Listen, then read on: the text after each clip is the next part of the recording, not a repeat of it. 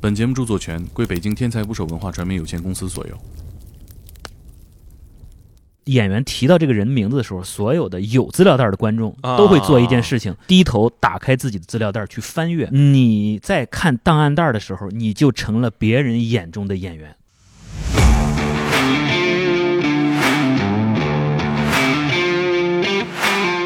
每个人都有自己版本的事实，然后拼凑出来一个完整的故事。每个人可以选择自己审美上有共鸣、有共情的地方提取，组接成自己一个很丰富的感受。我没感受到这善意，所以那个当时跟我互动的时候，我体现了一点恶意。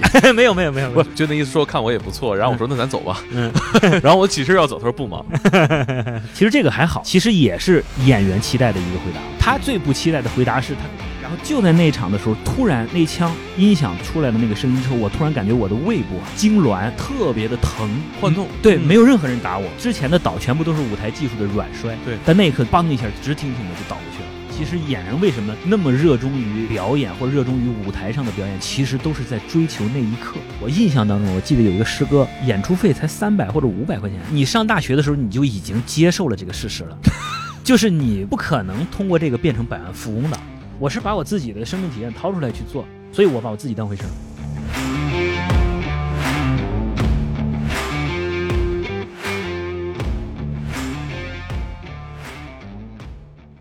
请点击订阅我的播客，拜托了。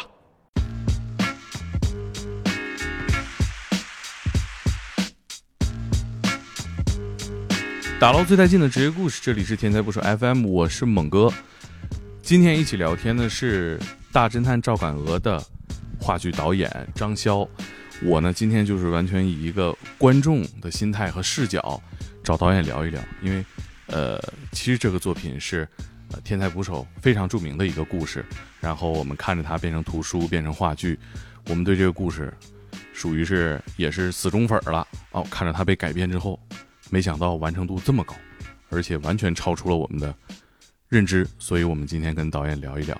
我们欢迎张潇导演。我是大侦探赵敢鹅的导演张潇，大家好。如果刨除你所有的个人身份和你参与的这些工作，这是一个什么样的作品？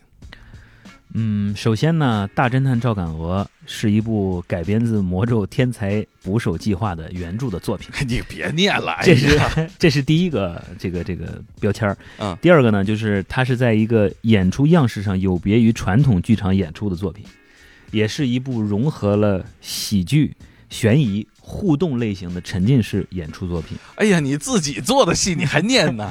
你别念了，你快扣上吧。就是稿子，嗯我我想着这个感觉是嗯很不一般，嗯就是这种互动啊，因为它的名字叫沉浸式话剧，是吧？？嗯，我叫对吗？对对对，沉浸全景沉浸式剧场全景作作品。对，我觉得每一个字其实都值得好好去讲、去去聊，嗯因为我看完的感觉是，我来之前所谓的沉浸式，我觉得那换个座儿嘛，不就嗯嗯啊，在我前面演完，上我后面演，远远超过这个体验，嗯因为这互动啊，包括这些问答呀、段子啊什么的，我觉得那个大家能想象到会怎么发生哈。嗯但是当演员的演出的位置不固定的时候，嗯其实你整个空间里边焦点都会被这部戏的创作者带着走，嗯所以我就感觉那一刹那，观众和整个的这个剧组是统一的，然后再跟着他们的设置走。我觉得那个感受是超过这些物理层面的互动，它其实是一个呃视角焦点的一个同频啊。对对，这怎么个沉浸式法？这个是嗯从哪儿兴起的？就是说到这个沉浸式演出啊，就是最早最早最早溯源，可能发生在远古时期哦，也就是戏剧最开始诞生的时期，啊是起源于祭祀活动。哦，其实，在那个那个年代的时候，戏剧的产生就是有一个，比如说是像祭司一样的一个人，嗯然后去扮演，去扮演天神啊，去扮演什么什么，去去祈求。呃，嗯雨啊，或者怎么样去祈求第二年的丰收啊，嗯然后所有的参与者并不是像一个观众一样，哦他也是沉浸在其中的。比如说他们会有集体的舞蹈啊，会有某一个环节，大家是一起做一个什么样的仪式感的动作呀。其实最早最早也是戏剧的源头，戏剧的产生就是这样的，只是说后来慢慢发展，有了剧场这个概念，嗯开始有了比如说大剧场的镜框式舞台。观演、嗯观演区和表演区是有明确的划分的。对，就是你坐在观众席，你是在一个镜框一样的舞台上去欣赏演员的表演的，嗯，相互之间是没有接触的。哎，对了，像这个环节，演员能看见观众吗？能看清吗？因为我我印象里边，我主持过那种大剧场的，但那个灯光会晃了，我看不见大家啊、在舞台上吗，你说，啊，呃，在舞台上的话，如果面光一给的话，啊，是几乎看不到底下有人的。是吧？啊对所以那个完成的是，就是说，它空间中就有一个屏障，对，呃就是其实。对我们有一个专业术语叫第四堵墙。哦，第四，呃，第四堵墙的建立其实是也是，呃，要聊这个的话，那就是就是中央戏剧学院所坚守的传统的现实主义创作方法，也是来源于俄罗斯的斯坦尼斯拉夫斯基的现实主义表演体系。他就是强调建立起第四堵墙，啊，演员在舞台上去体验、去嗯再现这个人的真实的反应，嗯所以他其实是不考虑观众的。嗯啊，是嗯导演可能会在创作的结构上考虑观众，但是演员表演是忘我的。他所追求的是不记得自己在剧场当中表演的，嗯他追求的是一种生活。对但是这个标准很难哦啊、就很难，就是一一台完整的现实主义的作品，很难有一个演员说，哦，我从头到尾全部是沉浸在角色当中的，嗯，这个就那就是说大话了。对，就是可能是有这么一两个瞬间，是能够达到忘我的这种境界的。啊、哦，其实演员为什么那么热衷于表演或者热衷于舞台上的表演，其实都是在追求那一刻，嗯。忘我的那一刻，那个就是嗯。体验过那那个时刻的啊，那些演员，会对表演这个事情充满了思念感。我我上大学的时候也演过戏嘛，嗯。就是我们的、我们的那个毕业大戏我也演过，就是啊。分享给大家一个特别有意思的经历，就是我演一个角色，然后是毕业大戏的男一号。哦啊，对，一般就是、哎这这毕业大戏男一号，对对你对，导演学导演的自己演 不，导演系是有毕业大戏的嘛，就是演的不错的同学可以演男一号嘛。啊，恰巧我就是那个演的不错的，可以啊。那是个什么角色？呃，是一个可以现在理解为通俗的讲，就是一个屌丝。嗯然后他跟一个电视台的真人秀节目签署了一个协议，嗯，就是比如说给我一百万，嗯，七天之后我要选择当众死亡，哦，就是一个很很奇情的、很传奇的一个，就是一个故事，哦讽刺现当时那个真人秀节目的啊，美国的一个剧本。我演的那个人物在最后那一刻的时候是被选被观众投票选择了用枪打死，啊，呃，然后有一场演出就特别奇妙，就是演到最后一一场的时候，我就是即将被打死，嗯，那个我的对手女演员拿的是一把道具手枪，哦，然后那个那个梆的那个声音也是音效音响出来的声音，嗯。然后他离我两米，然后他那个枪一扣扳机，音效一响，梆。本来如果按照我演了有六场吧，前五场正常的嗯用表演技术啊捂住捂住自己应该受伤的位置，然后就是尽量的去表演疼痛。按说都该眼皮了，对，按说就给眼皮了。然后就在那一场的时候，突然那枪音响出来的那个声音之后，我突然感觉我的胃部啊，啊就是痉挛，嗯你知道那种感觉吗？就是嗯就是特别的疼，对，没有任何人幻痛嗯对，嗯没有任何人打我，但是我就觉得这个地方抽抽抽抽，实在受不了，我拿手捂着。嗯，我的下一个调度就是啪往后一倒，倒在一个坑里。嗯，那一次之前的倒全部都是舞台技术的软摔，啊，就是比如说腿先放松啊，屁股在着地也，可以保护自己嘛。对但那一刻，梆一下，直挺挺的就倒过去了，啊自己都无法自控的，然后觉得啊整个胃在抽搐，一直在抽搐。接下来的表演，就比如说原来的设计的调度就是挣扎呀，嗯或者就是那种来回的这种这种反侧呀，啊但是那一刻全部都是本能的反应，生理的反应。嗯起来的时候，然后还有一段独白，再起来的时候是自己特别挣扎的站起来，嗯，跟观众说那段独白。那一刻，我突然意识到，哦，是不是我那一刻就是要体验到了？对，但是怎么走到那一步的，其实也不是很清楚。哎，这是嗯这个行业里边演员。呃，已经破解的谜团嘛，就我通过什么步骤一定在舞台上能达到那种，就是心灵合一。有方法，嗯，但是并不见得每一个方法对每一个人都适用。啊，你说这个嗯。感觉太、太迷人了。嗯。就我觉得大家，尤其在中国这样一个人口大国，嗯。我们已经习惯了在舞台下面看，对，然后一旦上台的那种感觉，大学也有过上台的经验，学播音主持嘛，嗯。确实不一样。嗯，哎，我跟你们说，不知道这个咱们录之前啊，嗯。导演特别紧张，还喝了瓶啤酒。哎，我真没想到，呃我我大学的时候上台之前也会喝点酒，嗯。就是兴奋嘛。嗯。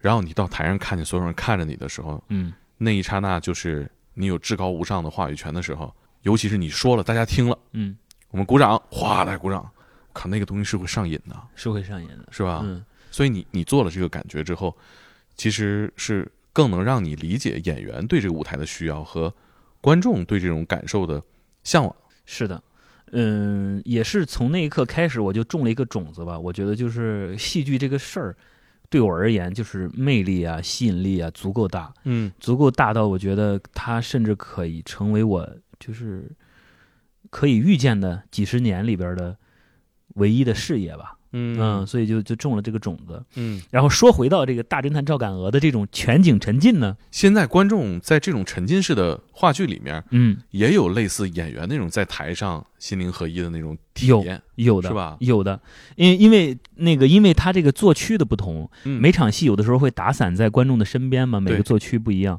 对，然后我会收集到一些观众的反馈，他们嗯。会有的人就会说，比那个镜框式舞台更震撼、更沉浸了，是因为他通过观察不同的演员对着他的那个不同的侧面，对。比如说我坐在这儿，我只能看到两个对话当中的 A，嗯。我看到的是 B 的背影，嗯。但是我好像就能站在了 A 的视角上，A 的立场上去思考问题，对。去沉浸，对。然后我换了一个位置，看到了 B，好像我就能站在 B 的视角去思考问题。对嗯。我看那个咱们那各种这个群里边哈、嗯。来二刷三刷的还不少。嗯。呃，我给大家形容一下啊，就是呃，《大侦探赵敢鹅》这个戏，咱们的团队还原了一个胡同的场景，对吧？对，这个胡同就是赵敢鹅，呃，最有名的那那个故事，嫌疑人 M 的现身发生的那个北京的胡同，嗯对吧？南槐树街派出所，然后我们现在录音呢，也是在这个空间里头，但是对咱们来说都很熟悉了啊，因为我们嗯每周也在这办故事分享会，这有老刘羊汤，嗯是吧？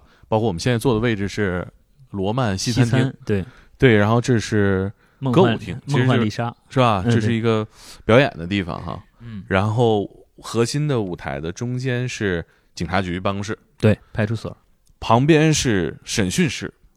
对就是我看完整体的感觉，就是我进来的时候看到还原度这么高的一个空间，说实话，我觉得在预期之内。嗯就是因为优秀的舞美团队，它达到跟外面一模一样，这个绝对在预期之内。嗯但是戏开始之后，这些东西的互动一下让我觉得超出了我的认知。比如说，我跟大家提一个，呃，可能得到现场才能感觉出来的，就是屏幕的利用。嗯嗯，因为，呃，我们现在现场有三块屏幕哈，对，是三块吧？是三块，大小不同。对，嗯呃，其中一个是呃歌舞厅的电视，它会放一些符合那个时代背景的视频哈。嗯另外一个是大 LED，一个是投影。嗯在故事进展过程当中，这些屏幕也扮演了不同的角色，他还给了很多视角的观察。嗯。比如说，我印象特别深的是那个老警察在怀疑自己的时候，他嗯。走到了舞台最中间，嗯。然后，呃，大屏幕给的画面是俯拍他，以上帝视角观察观察这个，嗯，以上帝视角观察这个演员，就是这个角色啊。是的，然后他的思考，包括他也会抬头看看天这个反思啊，嗯。嗯然后投在这个大屏上，然后大家能看见。嗯哎，这些设计完全让我觉得超出了就是以往对于戏剧表演的那种认知啊。嗯，这个是怎么设计出来的？首先，这些多媒体的运用实际上是把我们这个空间给拓展了，就是对，不局限在此时此刻这个空间。这个空间本身它有一个叙事的一个功能，嗯然后它也有一个什么呢？就是呃引领我们带着这个故事走向更远地方的一个功能。嗯其实这个多媒体就是一个很好的出口，嗯就是好像看似我们能够看到真的景儿，实实在在的景儿。嗯呃，比如说这个戏里边提到的那个鸽子。对，呃，一直围绕在这个胡同里边的鸽子，他们好像冷眼旁观这个胡同发生的一切的事情。对，甚至是这个鸽子可能早早的就知道谁是凶手。对，但是他没有办法表达。嗯所以我们的这个鸽子，就像您说的，像一个上帝视角一样，嗯，就好像这个这个这个空间，这个胡同为什么这么迷人，或者是充满了敬畏，就是因为它有很多呃摸不清楚的。不是很明确的一些视角和一些嗯元素，比如说嗯这个鸽子就是其中之一。哦，那是鸽子视角、啊。对，那我还是没看懂，因为现场有鸽子，其实对对对，对吧？鸽子。嗯有鸽子哦，因为那个老李每次陷入到这种两难的局面的时候，嗯，他会抬头，嗯，抬头其实就是在看。啊，就我不希望就是把这个思考的维度设定的这么固定啊，就也有可能别的可能。对。但至少我们想的是，他可能是在看那只鸽子，对嗯、一只一只盘踞在胡同上方的一群鸽子，对。嗯、好像就是变成了老李的一个希冀也好，变成了他的一个呃愿望也好，嗯对对对，就这么一个元素，嗯。对，而且不光是这个啊，呃，就是说多了，呃，可能也也不算剧透吧。我觉得嗯。体验方面的哈，嗯。就是审讯那场戏也是有多媒体特别大的一个加持。对。就是它那个空间是在一个玻璃房里，嗯。然后呢，这个玻璃房里面呢，审讯就是坐对桌嘛，嗯，就是面对面，一定会有观众缺失一个视角。对，但是在两个警察中间夹着一个摄像机拍的就是嫌疑人，嗯然后同时这个又加了一个滤镜哈，嗯就那种 九十年代 那种老片儿啊，然后再投到屏幕上，就一下让我们感觉不仅看到了人就在这儿发生，然后同时还有一个非常复古的影像的感觉。嗯我觉得这个设计也特别棒啊，嗯。这谁想出来的？这个是我们来到这个剧场合成的时候，呃，想出来的。就嗯之前在排练厅的时候，还没有想那么具体，没有想到说是影像介入到这里边来到之后，我们突然感觉好像，因为因为我们看，比如说我们的观演经验，或者是我们的艺术作品欣赏的经验里边儿，比如看香港电影是看的很多的。对，呃，香港电影里边很精彩的戏份都集中在这种审讯室里。嗯，嗯，对，不知道有没有印象啊？就是说那个这边在审讯，旁边一定有一个单向玻璃，对对对对，一群阿 Sir 拿着那个小麦克风，随时的跟里边那个人耳麦里边说话。对，就那种东西嗯。是来到这个场子里边，我们觉得哇，这个地方好适合啊去生发这种感觉的东西。啊，如果我们加了一个影像的介介入的话，嗯，呃，观众可以就像您说的焦点的不同，嗯，看到的立场，看到的那个底下的信息量都不一样。嗯、包括那个，其实我们最开始排的时候吧，那个的那个演员还跟我们聊，哦说，哎，我这全大背戏呀、啊，这我演再精彩，这不也牺牲了吗？嗯我就说不可能，我说那个这场戏你一定是所有的人都在看你，嗯，反而是老李跟赵敢娥他们可能看到能看到的人就少一点。对对对，因为谜团在他身上，对对对对对，所以就正好影像帮助了我们嗯去开。嗯发了这个视角。哎呀，嗯，我这块儿得把那个演员名字给逼掉，要不然露馅儿了，啊，对对吧？对吧对对对对对对，就是我我看那场戏的时候，肯定是在看他肩膀，嗯看他的头发，嗯是吧？嗯看他的肢体语言。嗯其实这个就就让我感觉什么呢？我回台呃刚看完的时候，我没想到，后来过了好多天，我就想这个话剧为什么让我觉得特别值得一看？那个体验复杂在哪儿？就是其实跟我们生活当中看一件事儿是一样的，我们嗯每个人有不同的视角去看同一个事儿发生。嗯然后每个人讲述的那个版本也不一样。对，就像我们现在在这个空间里边，如果这场戏发生在那个派出所门口，嗯。那我距离那是很远的，嗯。但是在派出所门口的那个观众，他的观察是更仔细的。嗯。嗯，所以就是给我那种感觉，就是每个人都有自己的事实，嗯，每个人都有自己版本的事实，然后嗯。拼凑出来一个完整的故事。对。每个人可以选择自己感兴趣的、审美上有有共鸣、有共情的地方去提取，对最后组接成自己一个很丰富的感受。对，说到这个，其实我们在排练之初的时候，我们就定了一个目标。嗯，如果说最后我们这个戏的承载量是百分之百，嗯，那么实际上我们做的这个功课是百分之一百五。我们嗯往这个空间当中塞入的、放入的、妥帖的这种信息，是超过这个这个这个戏本身的那个体量的。嗯，是你说这一点，嗯其实我当时也有一个地方好奇，就是嗯我们很多座位，尤其是那场票，说白了就贵的座啊，互动互动体验都更好的座，嗯。它每一个座位上有一个身份证牌儿对，然后还有一个档案袋儿，嗯。里边有你的这个个人信息吧。嗯嗯。我以为这个会像很多线下的这个呃娱乐项目，比如说像剧本杀这种，它是利用度很高的一个东西。嗯。呃，但其实最终呈现的效果是不见得都会用得上。对，它其实又让我感觉跟现实的连接，就是你生活当中你你准备的很多东西，对？它其实不见得用得上，嗯你也不见得是这个故事里面嗯你觉得呃有效的信息啊。嗯包括这个戏，它也给你一种未知的感觉，就是你也不知道，大家都是一样的，全都有个身份。对。但是最终呢，就发现你可能跟这件事情没有什么关联，或者你跟他关系很大。对虽然没有直接的联系，但是你拥有这个东西的本身的意义很大。对，举个例子而言，比如说我们在派出所这一场的时候，嗯实际上我们做了这么多资料，因为我们我们做的还是一个戏，嗯还是一个戏剧，我们不是做一个剧本杀。对，所以呃，就是怎么说呢？就是比如说我们聊到第一个人叫。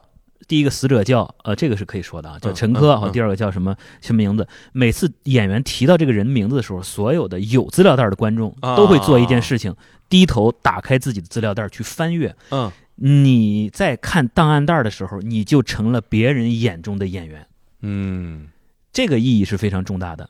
对，我没有档案袋的观众，我是不会看档案袋的嘛，我会看所有的这个场域当中出现的一切的元素。对，两个演员在非常认真的分析这个死者信息的时候，他会看到在这个场域里边的其他的人都去演戏了。对，这个不是我们直接告诉他的，比如说呃，提到这个人的时候，你要演一个呃查阅资料，嗯是我们通过这些道具去引导，或者是去诱发的，会产生的一些奇妙的反应。我觉得这个东西是特别有意义的。嗯我我们呃看的那一场啊，就是当然也是这个内部的体验场，嗯，还是比较早的吧？很早了，那个是首演之前嘛，就相当于我们的内测场。后来是不是也有一些迭代啊？有啊，呃我，我听说是有有不少嗯、有不少，因为我小小迭代，我们这个过程当中会一直调整，是吧？呃，包括那个跟观众互动的一些台词啊，嗯包括一些那个戏剧戏剧部分的一些接口啊、嗯嗯嗯，焦点的处理啊，一些小的手段啊，嗯都在都在换。对，嗯因为我我那座儿那天那个我来的时候是吧？这桌啊对就是吧？就这桌这桌对，我放包去坐。嗯我来的时候，其实我是呃票很靠后的，嗯很角落的，因为那天都是我们的伙伴儿、嗯公司的伙伴儿和朋友嘛。嗯就我想着大家位置好的让给我们伙伴儿和朋友，所以我就说我说给我一个远点儿的就行。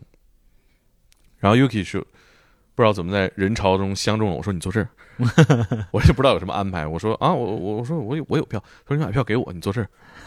然后我就坐这儿，没想到那个体验特别好，戏特别多。嗯因为呃，这种参与度啊，其实我觉得呃这个可能也不算剧透，就是不会影响到演员把故事讲完，是是吧？是的，但在那个范围内，我忽然就想，我说那呃，这个边界在哪儿呢？因为我坐那个座儿跟演员的互动还不少嘛，前前后后好好多剧。如果我把它往歪了带，那就是对演员的考验是非常大，嗯因为你不能让观众跳出这个戏，对吧？嗯，呃，你们讨论过这个边界吗？讨论过，呃，而且这个边界吧，其实是。呃，有有两个方式我们在把控这个边界，嗯其实就是这个边界，所谓的边界，其实就是为了让这个戏能够完整、安全、顺畅的演完嘛，嗯就这个是目的。有两种方式，我们做了两种做法。第一个其实就是在观众，其实你们内测的时候是没有入场仪式这个概念的哦啊、我不记得那个内测的时候是不是加那个暖场了，啊，有有有有暖场，但是入场仪式是没有的。没有就是包括观众从七七文创园进来，啊呃，一直走到我们剧场门口，中间是有很多环节的，哦。包括验票啊、取票啊、盖印章啊，啊。然后查验啊，拿嗯手电筒查验，让观众来到这里就感受到非常充分的被尊重嗯。和安全感。嗯。然后先我们先主动往后退一步，嗯让你知道我们这个地方是舒服的，嗯。呃，我们这个地方是严肃对待、认真对待您的。嗯。所以到了开放的互动的环节的时候，你怎么忍心来破坏，或者忍、哦忍心来把这个戏嗯往不愿意发生的那个方向去带呢？哦，还有这个，这是第一个层面，啊就是包括我们的那个话术。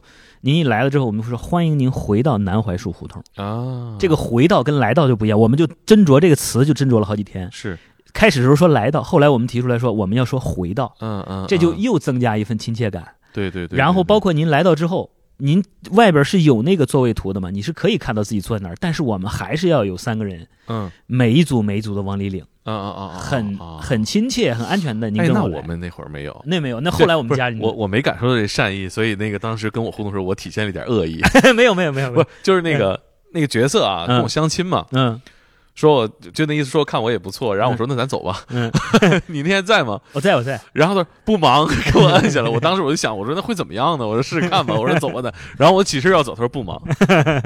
然后这时候其他角色就来了，我就圆过去了啊。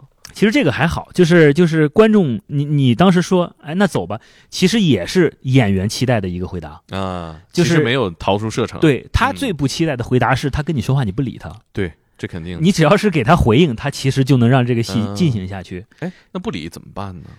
呃，这个还有一个一个方式啊，就这个也算是我们的独门的秘方和嗯方法，就沉浸式工作的方法，我们会有一个暖场环节。啊，暖场环节其实就是在啊寻找、啊呃排查、对乐于或者享受接下来互动的人选。啊。啊，这个是一个很哦。重要的环节。我想起来了，哦暖场时候我合唱来着。对。啊，如果暖场的时候你是一个很开放的、嗯积极的态度的话，嗯。那么你八成就是即将被互动那个人。啊，如果暖场的时候你就有一点点的害羞啊，或者往后退啊，那我们也会尊重你。到了互动那个环节的时候，我们就哎不找你。其实我这个问题我还想问呢，嗯。就是社牛会在这很舒适，对吧？。对，但是呢，如果他社恐，他就是想进看戏，你们怎么保证不打扰人家？原来还有这个简单的小测试吧？我理解。对对对对，包括哦从那个座位上，我们会有，比如说就是社牛啊、欢乐区啊，会有一社些牛欢乐区，会有一些看台的冷眼旁观区啊、嗯高看一眼区啊。高看一眼区，对，就因为那个比较啊比较高嘛，高看一眼嘛。太高看了。对，那个就不会有太多的演员会主动的跟您互动，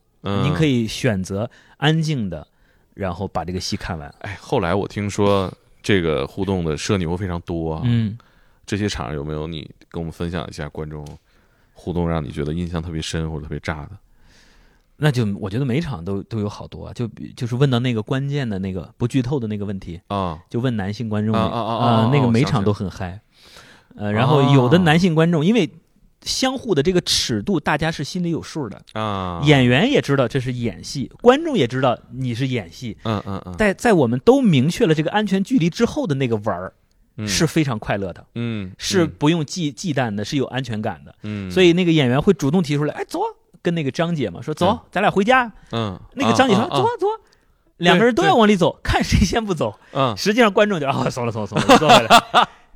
这哦，原来如此啊，对？吧？是有安全距离，这样玩是很好玩的。嗯然后你在跟张姐互动的时候，所有的观众都在看对啊，这就像一个游戏一样，像一种可爱的较量一样。对对，这些东西的出现就是戏剧性的出现嘛。嗯，对对，尤其是我觉得，如果前提是善意的，这个怎么都接得住。对，嗯，还有什么你这个环节觉得挺意外的，就超出了你们设计的？像我们这种都属于没超出去。嗯，超出我们的设计的，嗯，比如说那个歌舞厅，啊，老李过来查身份证，嗯。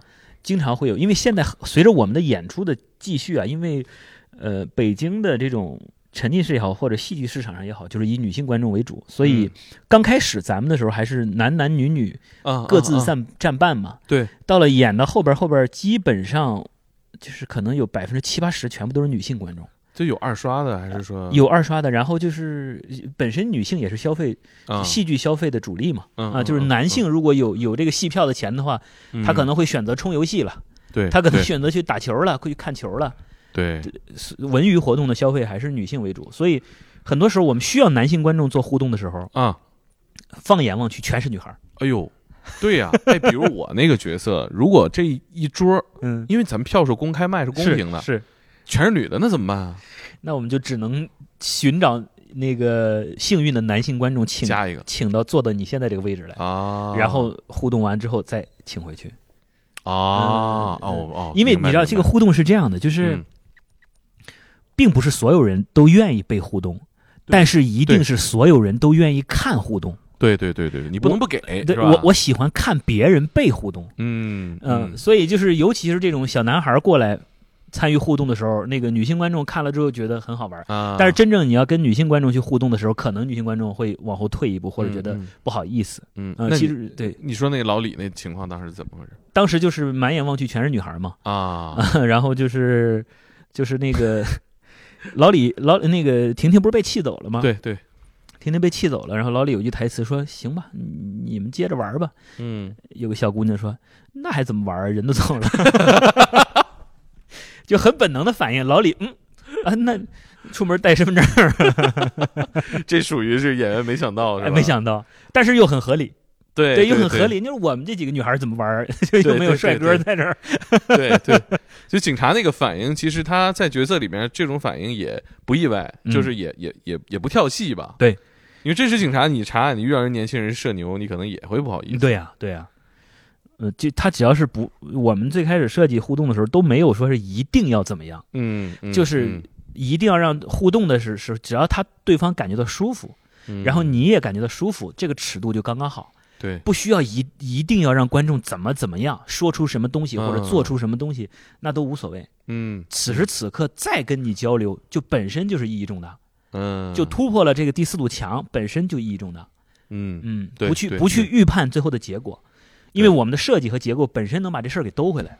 对对嗯。对对，呃，哎，我突然想起一个小点啊，就是确实是突破这堵墙之后，这个表演，呃，虽然说在这个环境里边失焦了，但实际上大家空间里边是整体的，就是比如说，我们看呃那个那个地方站出来两个人啊，他们开始演两个法医，然后这个嗯。法医在抬尸体，嗯。然后咵，整个氛围变得非常的惊悚，嗯然后呢是一个意象性的画面，然后凶手出来了。嗯我操！那天那个画面给我吓一跳，因为凶手他们在我旁边出来了。嗯，对我就觉得这这种体验就是是那种你说的有有强的话剧达不到的。对，嗯，嗯，是你你是坐在景儿里的嘛，所以是嗯全景嘛，全对景沉浸嘛。对。其实我看完之后，我觉得，哎，咱们这个戏哈，惊悚喜剧，就我觉得这俩词放到一块儿，就让人觉得很兴奋。嗯，哎，你们会这么定义吗？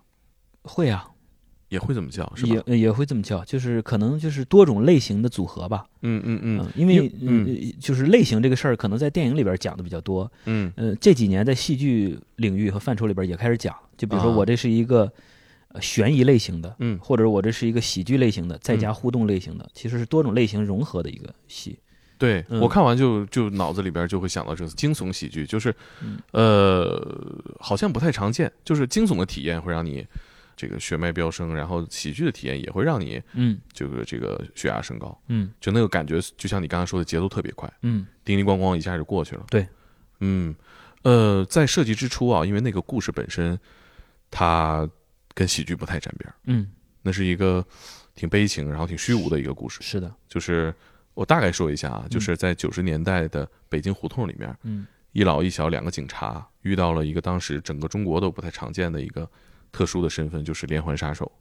他们会因为共同的呃目标，不断的重复自己的犯罪，然后满足自己的快感，也会做一些无意义的，可能我们看不透的一些举动，嗯然后迷惑警方的视线。嗯最终他们多年也没有找到这个凶手，然后又过了很多年，以一种让大家非常呃无奈的方式结束了这个案子。但但是最终凶手是找到了啊。嗯，咱们的改编是呃做了挺大的取舍，是的，而且跟原来的故事的感觉，我感觉内核其实也不太一样。嗯，就是呃，这里面做过哪些的思考和判断？有没有想过，大家这个故事之所以成功，是因为它讲述方式和指向的那种虚无，嗯是，而你们的改编是嗯变成了一个惊悚喜剧。嗯，是原著，其实我特别喜欢，因为它的那个结构和那个方向，就是未来最后的，其实说白了就是结尾嘛。对，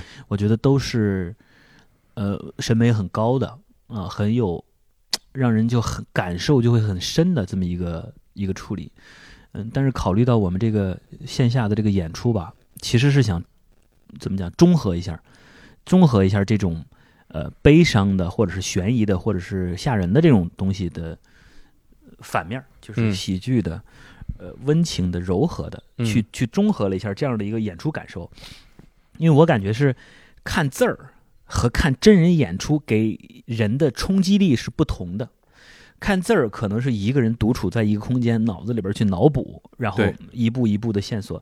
但是看真人演出，它是很快的，嗯，它是比如说一些场面的嗯血腥啊、恐怖啊，它是直接直观的呈现在你面前的。嗯嗯，所以可能结尾啊就去稍微褶了一下，嗯，让它形成了一个相对比较，就是从观感上来讲会是一个愉悦的事儿，嗯呃，不再是一个让观众看完这个戏会有点压抑，有一点 就是怎么说呢，就是有一点深沉的东西啊，嗯。呃，去消解了一部分。对对，嗯其实我我从呃读者的角度，我看完是觉得，其实我欣赏了两个东西，嗯。就是原著的故事的写作和咱们呈现的话剧是两个完全体验不一样的嗯。一个内容产品啊，嗯。就相当于是嗯做了另一番演绎，就是没有去围绕那个原著里面的那种氛围嗯。和结果啊。嗯嗯呃，有收到什么评价？对这事儿有意见的吗？嗯，收到收到一些好的坏的都有。就是我那个排戏的原则啊，和我们团队的原则就是把戏排成自己喜欢的样子就好了嗯啊。就是你没有办法满足所有的人，嗯嗯当你想着去满足所有人的时候，其实这个东西就一分钱不值。嗯你只要是能够自己发自内心的自己特别喜欢它，嗯我觉得就会有人喜欢他。嗯嗯嗯，就如果是全是这个逻辑去做戏的话，那那那那那个戏对得起自己吗？对，其实就像咱俩私底下交流，我觉得把它的长板放大，对对对，就是你尽你所有的力量，让你这个内容的长板放到最大。对我们会底下也会调整，就比如说会有一些我们自己认为确实是存在的问题，会不断的修改和修整，包括那个前十几场的时候，几乎每天都在调整现现在可能是一周啊，或者是会有一些小的动作动一下，嗯，然后不断的优化它。嗯然后至于说观众对于一些 他的期望没有满足或者怎么样，我们可能寄希望于搜集大量的意见之后，我们第二步再把它完善吧。我觉得这一步它呈现出来它应该呈现出来的样子了。每个戏都有每个戏的使命，嗯，就是这个从从从制作角度的使命，就是《抓马 X》和《魔咒》的深度的合作的第一次尝试。嗯嗯、这个它的使命是这个。嗯，然后它又能够填补北京沉浸式戏剧市场上的一个空缺，嗯因为我们是原创。对，哎，我这看到很多评论在说啊，说嗯北京终于有自己沉浸式，我不太懂这个啊，这个呃，此前是这种形式的产品比较少嘛？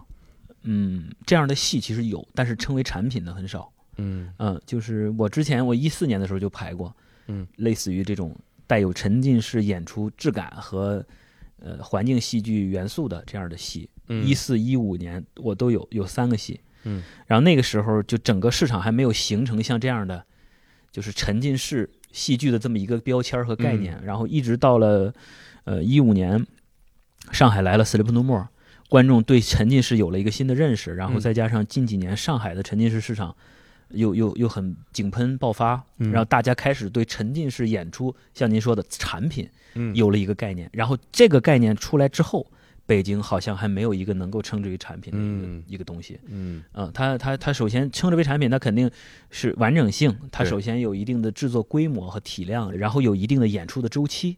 对，它要助演，然后这样的产品可能北京还比较少，嗯嗯嗯。填补了一个，而且我们是原创嗯啊，当然原创这个没什么值得骄傲的啊，但是嗯。就是，反正相比较一些沉浸式的演出，可能都是引进啊，嗯嗯。或者是啊国外的版权呀、意思嗯。就是，所以我我觉得咱们自己也能把这事儿办漂亮。嗯。嗯，他现他如果还有使命的话，他就是继续演下去，嗯。继续让观众体会到我们用心的，呃，水不敢说水平卓越吧，但至少水平还可以的嗯，一个沉浸式的原创的本土的戏，嗯能够一直被大家看到，然后激励我们自己吧。啊，能够超越我们自己的，可能就只有我们自己。我们下一步做的比这个再好一点。呃目前在哪儿买票？你们一般会怎么宣传，让大家引导到哪儿去购票？呃，我们大麦和猫眼儿同时都有我们的票的售卖，呃大家可以在大麦或者猫眼儿上搜索“大侦探赵敢鹅对，真是侦探，真”，侦探的侦，嗯大侦探，真实的真，大侦探赵敢鹅，就可以搜出我们的那购票链接。是，嗯，我听说现在要闲鱼上已经卖两千多块钱，呃，还有更高的呢。就是就是我现在坐这座儿是吗？呃，对，有这，但是他他他挂的很高，但不知道有没有人买啊。但是我们还是不鼓励观众去，呃，购买这个二手的或者是转票的这个这个这个事儿啊。如果说是因为我买了这个票，我我来不了了，我原价转给另外一个朋友，这个是可以的。但是你如果说是溢价呀、嗯嗯，加价呀，我们是不鼓励也不提倡观众去购买这样的票的。是不是戏剧行业这一旦火了，就一定会遇到这种问题啊？就是加价、黄牛这些。嗯，可能是吧，因为它票的数量是有限的。比如说我们一场就一百三十张票。嗯啊，然后我们有一个统一开票的时间嘛，统一开票可能很快就几分钟，就我们那个转发文案没编辑好呢嗯，啊，然后群里说没票了。没了。A、B 区的都没了，我操！我说这我还我还在那拍呢，我说大家买这座，其实当时已经卖没了啊，而且是一嗯开票半个月的都没了。嗯，对我们嗯十五场十五场的开嘛，嗯，对，当然呃，跟大家也分享一下，就是现在加场了，对，有下午场个，对对对，演员也卷起来了，嗯就是一场一场这样演下去。嗯，嗯，可能我听说后期我们会开午夜场，哦，午夜场，对，哎呦，嗯，可能别说，对，但自己能解感决交很符合能解决自己交通问题的观众朋友可以来看啊。哦，那时候肯定是地。铁，地铁没有了，反正对那会儿嗯说实话，这个北京啊，演胡同里边的连环杀手，嗯。体验是很特别的。嗯。我们一九年的时候，这个故事发完了，我在那个胡同里边，我们当时公司在胡同里面有一个小房子，是我们准备做的一个小书店，然后我就在那儿剪节目，我跟那个赵敢娥录的节目，剪着剪着我就看他写那个故事嘛，就是这个故事，看完正哎呀，一抬头一看一点多，我说回家吧，我他妈一推门就是那那样的胡同。嗯，然后灯光忽闪忽闪的，是吧？风吹过来，凉飕飕的。很沉浸。哎呦，我说这个，对，你看那个那个，这这个就很沉浸，你知道吗？所以我觉得在北京去演这个，尤其你说午夜场啊，出来就是胡同，对，剧场出来就是胡同。不是好在这个我们所在这个位置，治安应该哎，是治安没问题。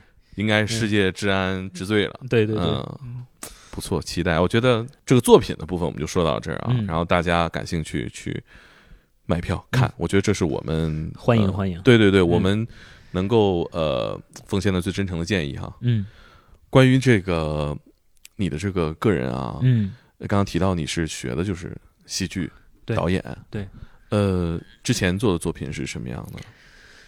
呃，我是一一一年呃戏剧学院中央戏剧学院导演系入学，一五年毕业。就是算卖票的作品的话，可能大感额应该是第十三个，哦，就是卖票的。哦，然后几年啊？这一五年开始，一五年，对，就可能是最开始的，一四年到一七年之间，是一个自己做自己做小作品的一个阶段，嗯就是跟自己的好伙伴一起做，比如说咖啡厅啊、嗯游泳池啊、四合院啊这样的非剧场空间的环境戏剧演出。哦，做了这种啊？对，大概做了三个，啊，嗯，然后观众都是露天的，啊然后在游泳池里，演员是边游泳上楼泳池上泳池下，哦打破这个传统的观演关系的。哦，你那么早就开始在这方面做探索对，因为那个是一那是一五年吧，一四一五年，啊？嗯，那会儿是我还年轻嘛，二十出头。哎，什么给你形成了这样的呃欲望，要把这个东西探索的深一点？两个层面，一个就是那会儿上课的时候，老师跟我提过，说那个有个剧团叫什么眩晕剧团，嗯做了一个嗯、那个 Sleep No More，哦，这个我听说过，我前那些年就是嗯对属于刷屏级别的。他还在纽约演出的时候，那会儿还没来中国的时候，我就听老师说过，我就嗯特好奇。嗯但是那个时候就是信息也不不对称，嗯搜集到的资料啊，就根本看不到视频的那会儿，啊就那会儿没有现在那么视频那么发达哈。嗯就是有这么一个概念，然后就闷头去做，啊，然后就做了几个什么，呃，就刚才说的四合院啊、游泳池啊，但其实完全不知道 Sleep No More 是什么样的。嗯 等到一五年的时候，嗯一五年还是一一五年 Sleep No More 来，我嗯一六年的时候去看，嗯还是一七年去看，才知道 Sleep No More 长那样啊啊。然后那个，就当时还有一个层面的原因，是因为进剧场很贵的，嗯就是对于学生啊或者对于一个初初期的一个新人来讲，进剧场是很贵的，对哈，场租那都是大几千的一天一个时段。嗯嗯嗯嗯、嗯，你解决不了自己吃饭和租房问题的时候，对啊就别想租剧场。对你没有票房，那就是纯玩了。对，这就是个鸡生蛋，蛋生鸡的问题。对第一，因为你没有经验，所以别人不会给你投资。嗯因为你没有投资，你就做不出作品来，所以你没有经验。嗯，就是就是激发了大家搞人际关系是吧？所以我选择就是可能就是，那既然剧场租不了，我就去剧场外啊，找一些公共空间跟别人谈啊啊，可能是分成啊或者怎么样，就是很简单的把戏先立起来。嗯，然后第一个阶段大概这样，第二个阶段就是一七年到疫情的二一年吧，啊就一个密集的外部邀约合作的一个阶段啊，啊，哎，为为什么会有这个转变呢？是因为你那些年科研搞得很成功，大家看到了这个一些商业上的可能性吗？呃差不多吧，就是第一个阶段的时候，其实目的还是为了说直白一点啊，嗯就是为了让别人发现自己嘛。嗯。所以你做的作品有可能是求新的、求异的，啊。是不一样的，然后嗯。有自己的观点的输出的。啊，然后别人能够发现你觉得你可以做成一件事儿，或者说你嗯。能在戏剧导演这个位置上做成一个作品，啊。都不是说做好，是你能做成，嗯。你就可以得到一个比如说啊，就是酬劳很低的 这么一个作品的创作机会，嗯，然后就就就就做了第一个，然后第二个、第三个、第四个，啊就这么来的。哎，你那会儿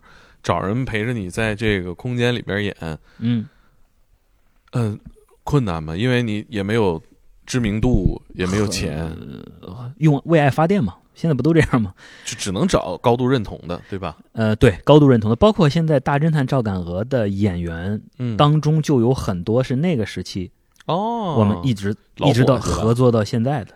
哦，那是、嗯那一嗯下就能知道你想要什么了。嗯，哦，所以刚刚我问你面试这个过程什么的，可能你有一定的了解，或者大家以前玩过这个就，对就一下也知道对对偏方要什么。对对对哦。但是我们也不是说一直就我们这几个人一块玩，我们也是希望有新的血液进到我们这个团队来嘛。对对对，嗯，而且这个形式，比如说咱们这个项目啊，嗯在票房上是客观来讲是成功的。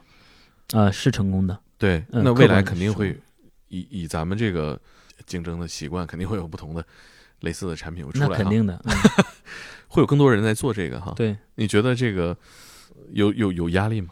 没有压力啊。嗯，就是如果说别人想做的话，就是如果需要经验上分享的话，我也可以分享给他们，因为我觉得就是排戏首先不容易，这里边的那个艰辛只有创作者自己知道。嗯然后排沉浸式的或者是环境式的这种新的类型的演出嗯也不容易，因为它中间有很多弯路，嗯，有很多坑，技术上的、制作上的，包括导表演创作上都有很多坑。我不希望愿意为戏剧出作品的人，然后继续在这些坑里边摔倒。嗯，当然，可能不一样，取决于每个创作者的不同。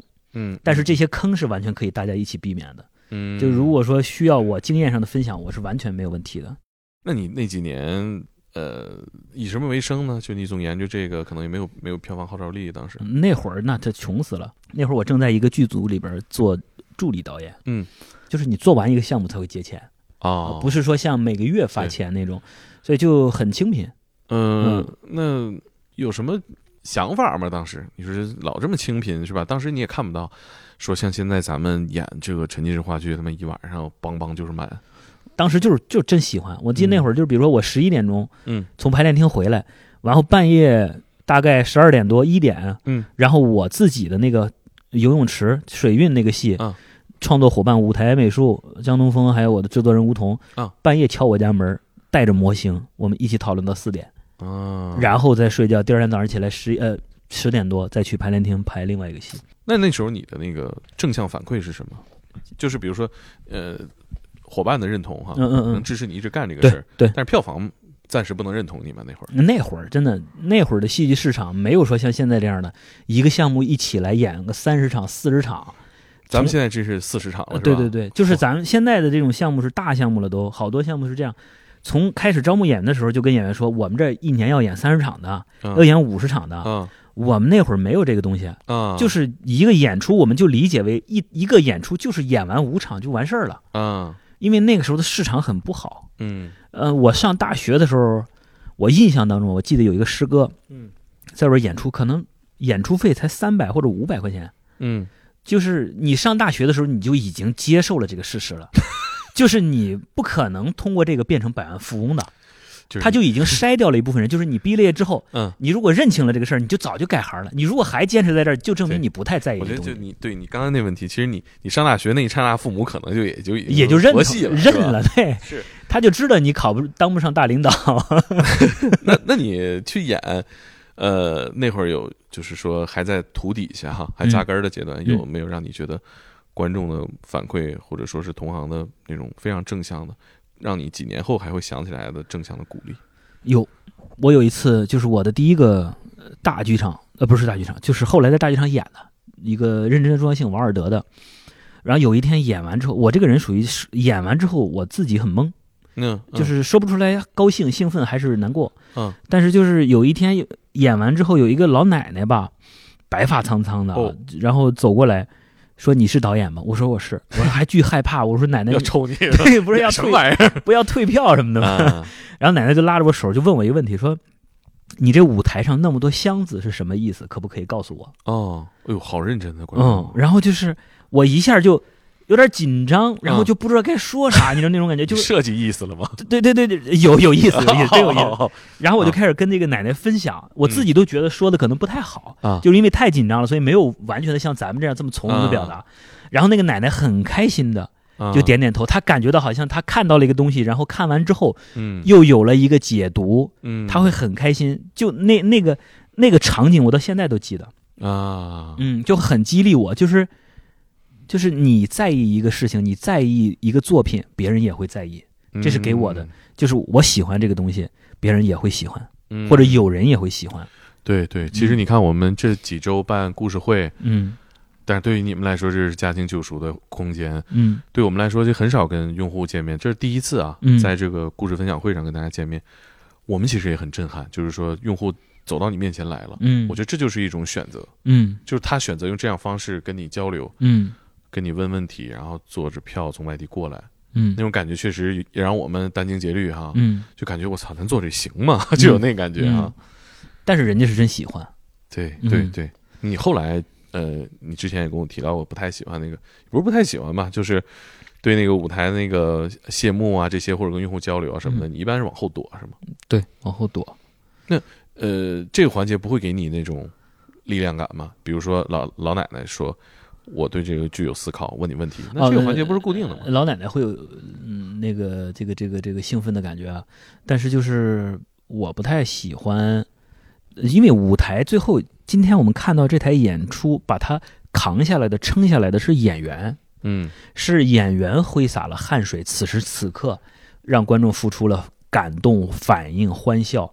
我觉得谢幕是演员的谢幕，是演员卸去了角色的外衣，作为演员本身谢幕，说我忙活了两个小时了，嗯，谢谢你们能够陪着我，让我看完我的表演，这是他们的时刻，嗯他们的荣耀时刻。对你导演的那个工作，实际上是在案头、在排练厅、在合成、在演出的某个角落，嗯去帮助演员更好的认清自己，更好的认清角色，更好的为观众。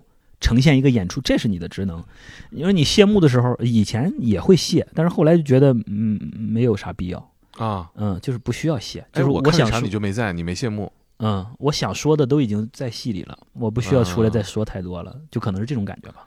嗯那像你现在，我们最开始讲过，你在舞台上表演经历里面，给你让你感受到作为一个演员在舞台上那种痛快的感觉啊。嗯，那你现在作为导演，像你都呃谢幕时候都往后躲，你现在这个正向的反馈或者说力量来源是什么？我这戏我看一百遍我都不觉得累，我喜欢看戏，啊？尤其是自己工作完的戏，呃，自己喜欢的演员，自己喜欢的编剧，喜欢的舞美，喜欢的灯光，创作出来这么一个作品，排练厅或者是工作的时候，我是总指挥，嗯。大家是按就是围绕着我的创作意图去工作，嗯。但是真正呈现出来之后，我是这个戏最大的粉丝。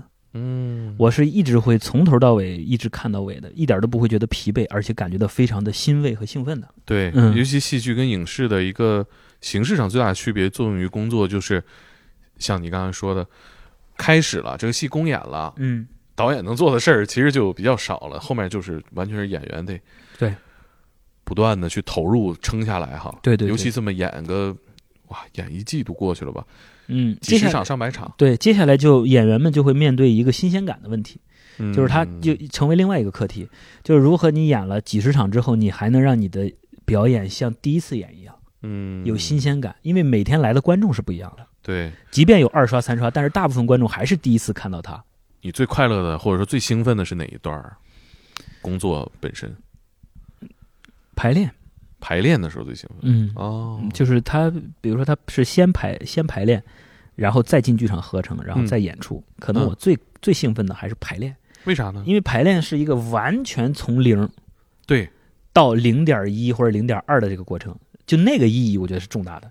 你一旦有了零点一到零点二到零点三，都是稳步前进嘛。啊，但是最开始从零到有有的那个阶段是最迷人的。嗯。演员什么都不知道，来到排练厅，四五个演员在那坐着，大眼瞪小眼儿，嗯怎么弄这戏？怎么排啊？嗯什么戏啊？嗯，我是谁呀、那一刻的时候，我们去一起梳理，一起哦哦，大家很兴奋啊啊，又拍桌子，又又兴奋的鼓掌那种，那个很快乐的。嗯，剩下的事儿都是靠我们自己积累的经验呀、或者技术啊，对，顺势而为推导出来的对对。，那一刹那，这个作品的可能性是最多的。对，嗯，嗯其实后面就是把这些可能性归纳到一个你们，精简落地，你平时会做什么娱乐？除了看戏吧？嗯，娱乐，比如说以前的时候可能会打打球吧。其实我倒没有觉得，就比如说我不工作的时间，每一分每一秒，我觉得都是在观察。就是哪怕走过的一个人，然后我生活当中坐在地铁上听到两个人的一个场景，说话的场景，然后看到一个人在地铁上摆出，突然摆出了一个莫名其妙的，我感觉到很怪异的一个造型，嗯，就是他可能拎了一个什么样的一个农副产品的袋子，你坐的是纽约地铁是吧？呃，不是，就是就北京地铁嘛，很多形形色色的人嗯。就可以看，你就会本能的去想嗯，他的前世是什么，嗯。他会面对什么，然后就是会有一个方法，就比如说我今天在地铁里边，一号车厢的尽头看到一个人和二号车厢尽头看到一个人，如果他俩放在一个空间当中，他俩会产生一个什么样的人物关系？嗯。我就平常会这样去，别说训练了，可能已经是形成一个习惯了，就这样，嗯。嗯，就做事儿上，可能我觉得做戏剧导演可能就更看重结构，因为导演有些时候的具体的工作一大部分是在做结构，嗯。然后比如说这个事儿，啊，这个事儿分几步走，嗯。会最开始看得很清楚，然后比如说这个事儿跟这个事儿之间的衔接怎么做，嗯，一些细枝末节的东西，就是这个缝儿怎么去弥合，这个是导演的 就一幕戏到另一幕戏的合理性。对对对对对，切换、啊就可能在生活当中会对这种事儿比较，然后就是比较善于统筹吧，嗯，然后就是会影响你什么呢？就是你极其容易共情，啊，极其敏感，呃，就生活当中，别看我是个男孩儿，但生活当中有些时候看到一个什么东西啊，嗯，就会流泪。比如说看到一个孤独的人，嗯。就是那个场景会让我联想到这个人很孤独。他比如说嗯。他戴着一个耳机，他走在一条马路上，然后他就停下来，往左看一下，往右看一下，然后我就会脑补，会会会会感觉好像我能够共情他，此时此刻好像他很孤独，嗯，然后有些时候我可能就会掉眼泪嗯啊、会有这样的情况。哎，我我作为内容工作者，特别能理解你这个感觉。嗯有的时候了解别人的故事，或者说共情吧，嗯确实是工作一部分，它会让你嗯更敏锐。对，嗯对有些时候这种敏锐会也会困扰自己。嗯嗯，就是是就是你你你的你的值得骄傲的一点就是你很有共情能力，很敏感，所以你适合做艺术这个行业。嗯但是因为你太敏感，太容易共情，嗯。所以你比如说有些时候生活当中啊，啊。会有一些压力啊、焦虑啊，这些东西都是没有办法避免的嗯。啊。就是好像一个人特别容易过目不忘，但是他最大的痛苦就是他忘不掉所有的事情，但是他最好的事情就是他可以记住所有的事情，嗯，是一个事儿，是两个理解。嗯。嗯。哎，你说我们生活当中其实也是跟戏剧一样，一幕一幕的，它是对。不同的选择，然后碰撞到一起，推动到一个结果。嗯然后再爆发新的选择。但是生活的那个线索是特别繁杂的。对其实我们做内容工作有一点好，就是能理清楚。嗯就是如果你愿意回溯自己的生活，其实你是能把自己的线索理清楚。对，大部分人他其实没有这个意识，说把我的故事里面总结出来哪一些是关键的情节在推动往前走啊。嗯其实这种复盘能力，或者说是这种呃思考自己的能力啊，你有什么经验跟大家分享吗？如何当自己生活的导演，给自己选择能把自己推向更好结果的戏呢？要把自己当回事儿，就是再牛的成果的出来，就比如说你哪怕是搞科研的，你是搞什么律师的，也搞什么的，其实都是为了要一个成果嘛。你的工作是为了成果嘛？对，这个成果，我觉得要把自己当回事儿。真正牛逼的艺术或者真正牛逼的成功，就是来源于对自己的挖掘。嗯就这个东西，如果倾注了我自己的生命体验在里边的话，我注入到了，比如说我这个戏我提出来的关键词是一种孤独感，嗯那我去挖掘我自己的孤独感。这个戏提出来是疏离感，我就去挖掘我自己的。嗯我是把我自己的生命体验掏出来去做，嗯，所以我把我自己当回事儿，呃，我就不存在于说太容易被外界的声音所干扰。真实真诚，嗯就是现在我觉得能做到这个，就是我自己的一个目标吧。嗯，嗯有感而发，无感不发。嗯，好，那我们这期就聊到这儿，嗯然后也希望大家多多支持我们的这个作品《大侦探赵敢鹅》哈，谢谢猛哥，真实的真是吧？然后、嗯，真实的真，对，然后抢票就是得勤快一点儿，嗯，是吧？然后期待大家给我们一些反馈，比如说在评论区里看过的，嗯，呃，可以给我们一些意见和交流吧。那就这样，好啊，嗯，好，谢谢，谢谢猛哥。